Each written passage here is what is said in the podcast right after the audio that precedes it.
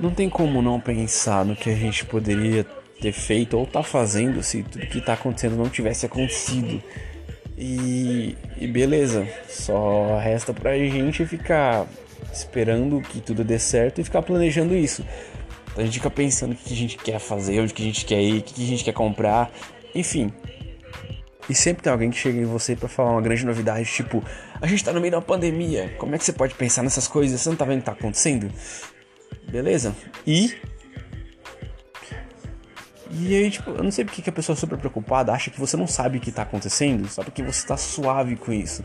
E o fato de eu estar tá tranquilo na minha não quer dizer que eu não entenda a gravidade da situação, só, só quer dizer que eu aceitei o meu lugar, que eu sei o que eu posso fazer e que eu tenho algo que eu posso fazer.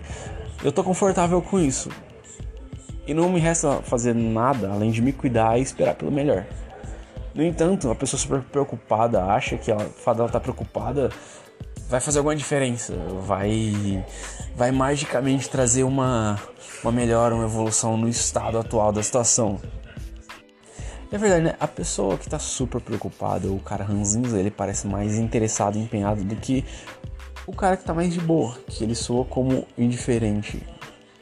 Eu não sei quem que decidiu que esse ar de preocupação e, dá a entender que a pessoa tá mais empenhada. Só mostra que ela é chata. Eu não sei porque a pessoa que está super preocupada quer que todo mundo fique preocupado junto com ela. E eu entendo o motivo da preocupação. E cada um tem um motivo especial para estar tá preocupado. Eu só não acho que isso vai resolver de alguma forma. Assim como eu ficar tranquilo também não vai resolver.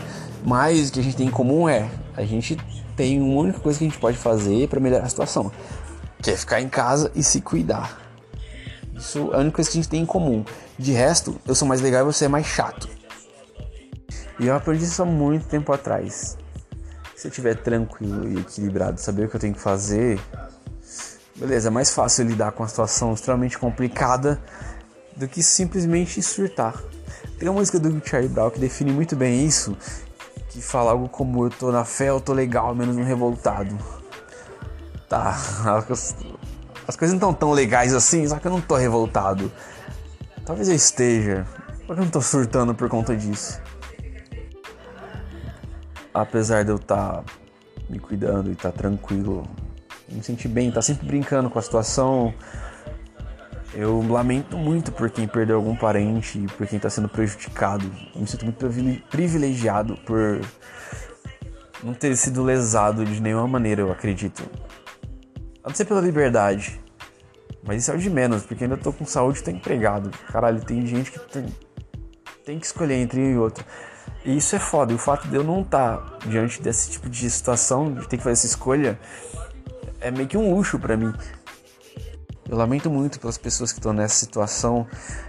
E isso me faz pensar como será que é você defender uma pessoa que não dá a mínima pra tua existência. Deve ser tipo como na época da escola que você gosta de uma pessoa que não tá nem aí pra você.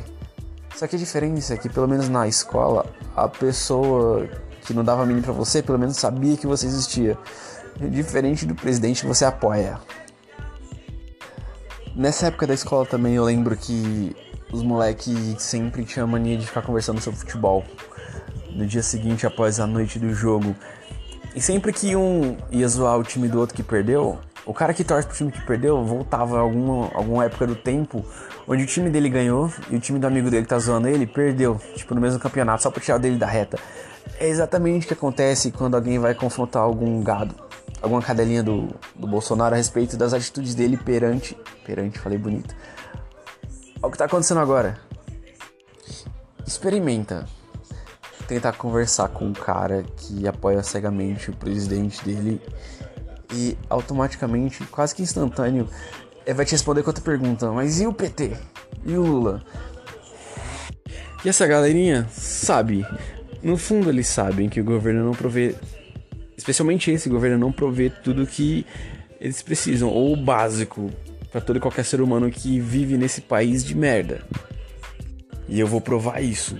Geralmente eles são contra o fique em casa, porque eles precisam trabalhar para prover o sustento deles, para trazer sustento para casa. E boa parte também é só pra não, não ter que se abster dos luxos por tempo indeterminado. Mas enfim, eles precisam trabalhar para trazer sustento para casa, porque sabe que o governo deles não provê isso. E quem, de quem que é o atual governo? Eis a questão. E de quem que é a culpa? E os gados falou para mim que a alta do dólar é culpa do PT, que já vinha de um tempo atrás e que se é chegou onde tá, não é culpa do atual governo. Mas eu pensei, se o cara é tão fodão, falou que ia fazer tipo milagres no nosso país, não tinha que ter contornado a situação. Porque eu lembro que a galera tava cantando vitória na época da eleição, porque eles sentiam que iam ficar ricos e o caralho, falava você até ir comprar armas, enfim. E recentemente tava reclamando do preço do arroz. coincidência, que coisa, coincidência, não é nem a palavra que eu queria usar. E é uma coisa que eu ouvi uma vez, que quando você se une ao grupo de pessoas, você não tá def defendendo mais a sua ideologia, você tá defendendo o seu ego. Porque essa galera que. Elas estão cagando pra saúde dos outros, enfim. Elas só querem provar que elas não fizeram merda. Votando naquele corno. Mas no fundo, no fundo, elas sabem. E como que elas atestam isso? Se escondendo atrás do. E o PT? É, é como se você tivesse namorado uma pessoa que tentou te dar uma facada. Você namorou uma pessoa que te deu uma facada e aí, agora você namora outra pessoa que é bem escrota, que ela te trai, e quando você vai confrontar ela, ela vai te responder: Mas e tua outra namorada que te deu uma facada? Pelo menos eu não tô te dando uma facada.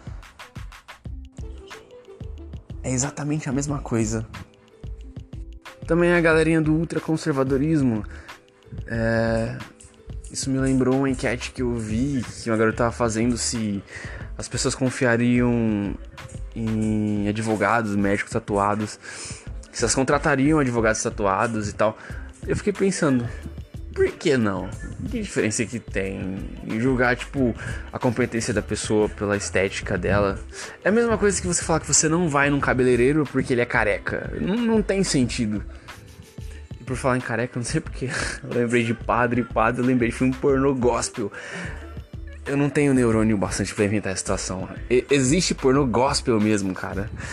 E pelo jeito deve ser baseado em fatos reais.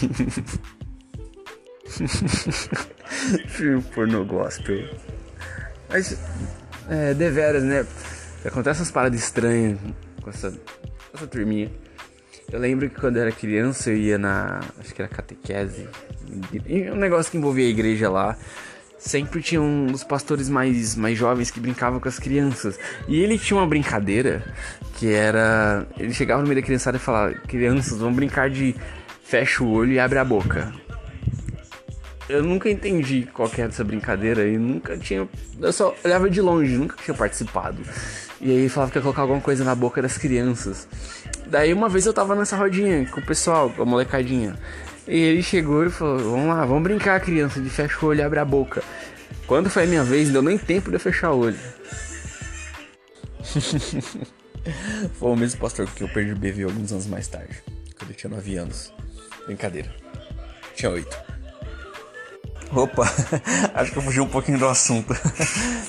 Mas eu quero dizer é que todo tipo de fanatismo é estúpido e desprezível e te torna um grande idiota, bem como você que é uma pessoa extremamente preocupada e que acha que as outras pessoas que não estão surtando não se importam e não se preocupam tanto quanto você, que acha que vai trazer a solução para o mundo com a tua preocupação desnecessária.